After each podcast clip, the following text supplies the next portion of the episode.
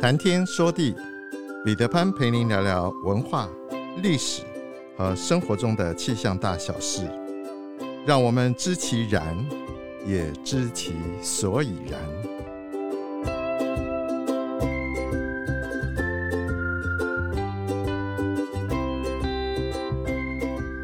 谈天说地，潘大刚空中与您相会。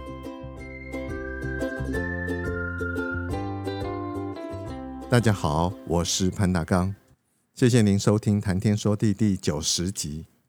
这一集我们继续来谈谈阳明山的前山公园、后山公园和他们附近的一些历史建筑。在上一集中，我们提到了旧邮局，现在的邮局是在公车总站和阳明山消防分队旁边。有人问我，那么以前的邮局到底在什么地方？依照资料上面的记录，日据时期的旧邮局，它的位置是在现在中山楼的前方，也就是在现在阳明山国家公园招牌的位置。旧邮局是一九二三年为了迎接皇太子到台湾来行启，那个时候才兴建的。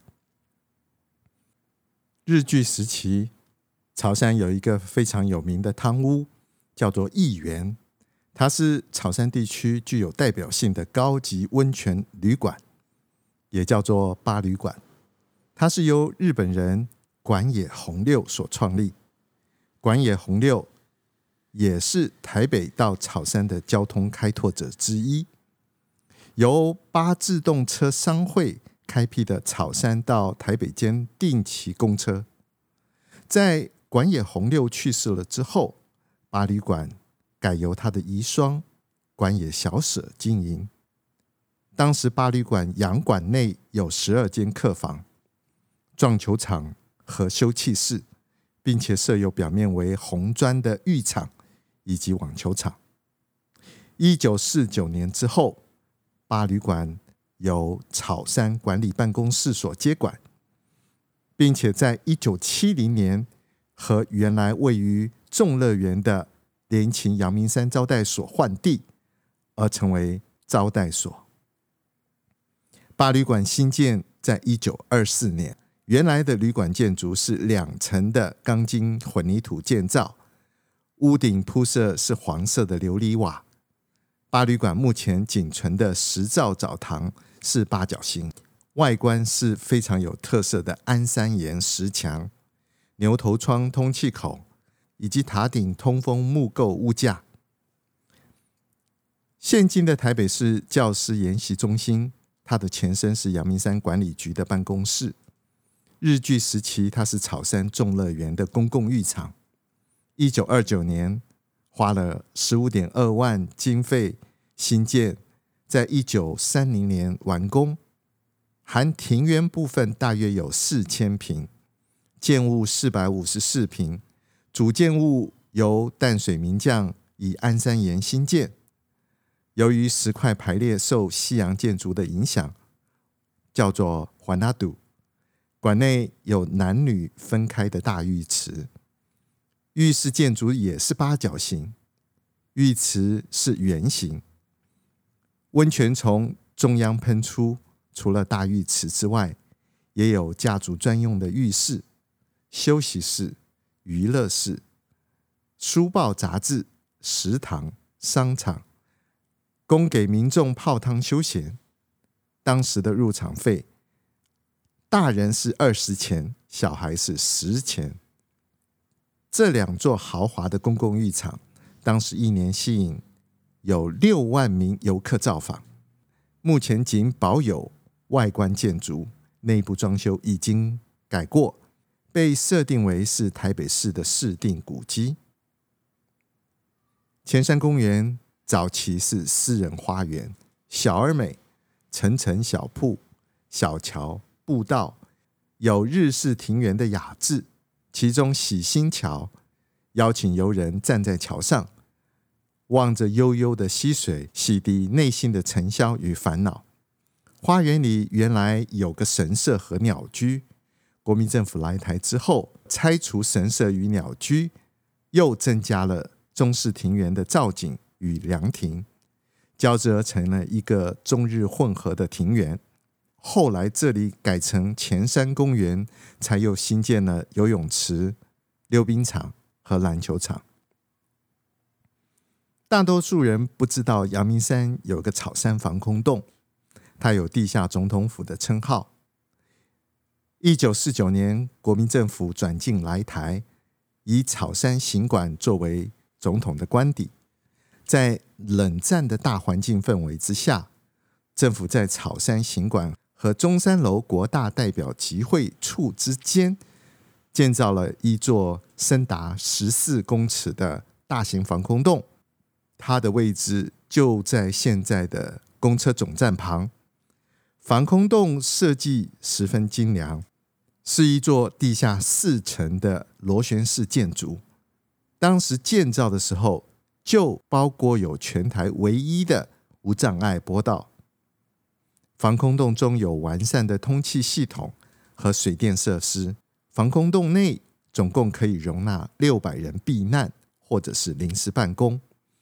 十六个个别的空间，每一个空间都标示有门牌号码和容纳的人数。最底层的编号一号就是先总统蒋公的临时办公室。在以前大家都还是使用茅坑的年代，因为蒋夫人的坚持，防空洞内每区间都有抽水马桶、卫生设备。草山防空洞共有三个出入口，一号出入口供给总统出入，二号、三号出入口分别给官员和工作人员使用。沿着湖山绿地对面的行人步道往后山公园沿线会经过有一个叫尖帽峡的地方。尖帽峡的地名由来是尖山与纱帽山所形成的峡谷。尖山的位置就是现在的杜鹃花园。从北头方向看，它的形状好像是一只抬着头朝拜七星山的乌龟，而尖山。就是它的头部。日据时期，尖帽峡相当的有名，不少官方、学术界、工商、矿业等重要人物都在此地居住。区内原来有四十多栋日式建筑，每一栋都各有特色，但是由于日久失修，如今可以住的大概剩不到四分之一。纱帽山是七星山的寄生火山。七星山以前叫做七星墩山，它是具有代表性的复式火山，由火山爆发所喷出的熔岩流和火山碎屑交互堆叠于火山口四周，经过风雨侵蚀之后而形成的。在大型火山形成时，常有熔岩从山腰流出。并且在附近形成另一座小火山，这种现象我们就称它为寄生火山。一九二五年到一九二九年，管野红六的八公车通车之后，草山通往北投和通往台北的公路客运开始营运，交通的改善为草山带来更多的观光人潮。当时草山因此成为台湾北部。主要的观光胜地之一，草山已经不再是芒草丛生，除了它有栽植各式的花木，交通便利，温泉休憩设施完善，公共浴场、俱乐部、官方疗养院所纷纷设立，成为郊外踏青、远足、泡汤、赏樱的好去处。二次世界大战期间，在日本进行大东亚战争的时候，这些温泉旅馆、旅社、饭店等等的设施，有些都被当时的日本帝国陆军及海军征用，作为战时伤兵疗养休憩处所。现在的湖山绿地就是过去日本海军的伤兵疗养所。阳明山以牌楼作为分界，分为前山。和后山，从小隐潭、花中到光复楼的后山，在过去是属于私人别墅。早年花季的期间，除了在地的居民之外，进出阳明山是要收费的。后山公园又被叫做阳明公园。后山公园在日据时期是台湾矿业巨子山本义信所有，它的范围涵盖了当时山本义信的草山别墅与一园，整个面积大约有一公顷，全部都是他的私人庭园。在日据时期到一九五五年，这里都还被叫做山本公园。台湾光复之后，此地是海山煤矿。李建新兄弟所有。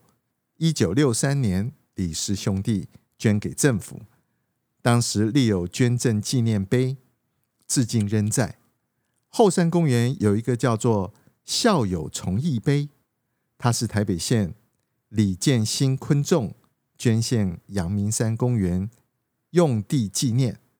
下次去找找看，并试着读读碑文中的文字。山本义信。是日据时代的企业家和政治人物，创立山本矿业合资会社，从事煤矿业，并且担任台湾矿业会理事，又担任板桥首任的街长。阳明公园中有个地方很有日本味，那是鸟居。这里以前是山本义信的私人庭园，园内原来建有神社。神社前的鸟居就是现在的后山公园鸟居，不过神社早就已经被拆除了。在日据时期，山本义信的这个草山别墅叫做羽衣园，现在被用来当做台北市政府的招待所。为什么叫做羽衣园？那是因为当时山本义信坐在花园里，居高临下，看着树叶被风吹的。有如飘逸的羽毛，所以命名它叫羽衣园。花中是阳明山公园最显著的地标。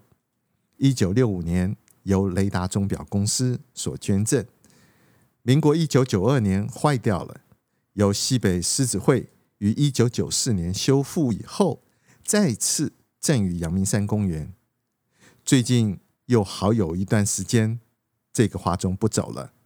以前每天早上八点到下午五点，每隔半小时，它都会响起台湾的民谣。不知道失去动力的花钟什么时候才能够再次修复？花钟对面阶梯上有一个辛亥光复楼。光复楼建筑的外貌富丽堂皇，雕梁画栋，是个传统式的中国式建筑。隐身在阳明山公园内的光复楼，它是在民国六十年为了纪念辛亥起义满了一甲子所建立的。这里原来是一处简陋的茶棚，因为当政府实行鼓励侨商回国投资建设，旅日华侨李进发先生于是斥资新建了光复楼。民国六十年完工落成，辛亥光复楼的字。是由当时阳明山管理局局长潘其武先生所提的。进入后山公园的沿途中，有一个地方叫做小隐潭，这是蒋夫人取的名字。据说蒋公的家乡浙江溪口有座隐潭，它的四周景致和小隐潭非常相似，但是潭面比较小，于是称为小隐潭。蒋夫人还特别为此题了字。目前那块富有历史纪念意义的石刻，正好是行人道进入小隐潭入口两端的那个石碑上。正面的是于右任题的字，反面的则是蒋夫人所题的字。在小隐潭旁边有全台湾第一座夜间五光十色、灯光照耀的水舞喷水池。阳明山后山公园的西侧，南屯溪上游子明溪上有一个大屯瀑布。大屯瀑布是由两个地形接面组合而成。子明溪东侧有七星山熔岩流所形成的两阶段地面，上段比较新，是中心宾馆所在的街面；下段是隐潭路西侧的街面，两个街面之间崖差可高达一百公尺以上。大屯瀑布的位置大致与崖面一致，所以估计当时指明溪穿过两个街面，最初在街崖一处形成了瀑布，再逐渐下切形成今天的外貌。大屯瀑布瀑壁呈现八十五度，接近了垂直。瀑布下方没有瀑潭，但是因为河道陡急，下游多处天然以及人工形成的急湍小瀑布，风景俊秀优美。阳明山流传着一句口诀：“草山风，竹子湖雨，金包里大路。”试着用闽南语说说看。草山著名的是风大，竹子湖则是雨多。金包里大路又是百年以前金山渔货运到台北城最短的一条路，它也是鱼路古道的一部分。下一集我们就来聊聊经常沉浸在蒙蒙雨雾中的竹子湖。苍穹浩瀚，气象万千，月晕而风础润，而雨见为支柱。谈天说地，和您分享文化、历史和生活中的气象大小事，让天有不测风云不再是借口，让天气不再是行动的阻力，而是生活中的助力。想要知道更多，我们下次再会。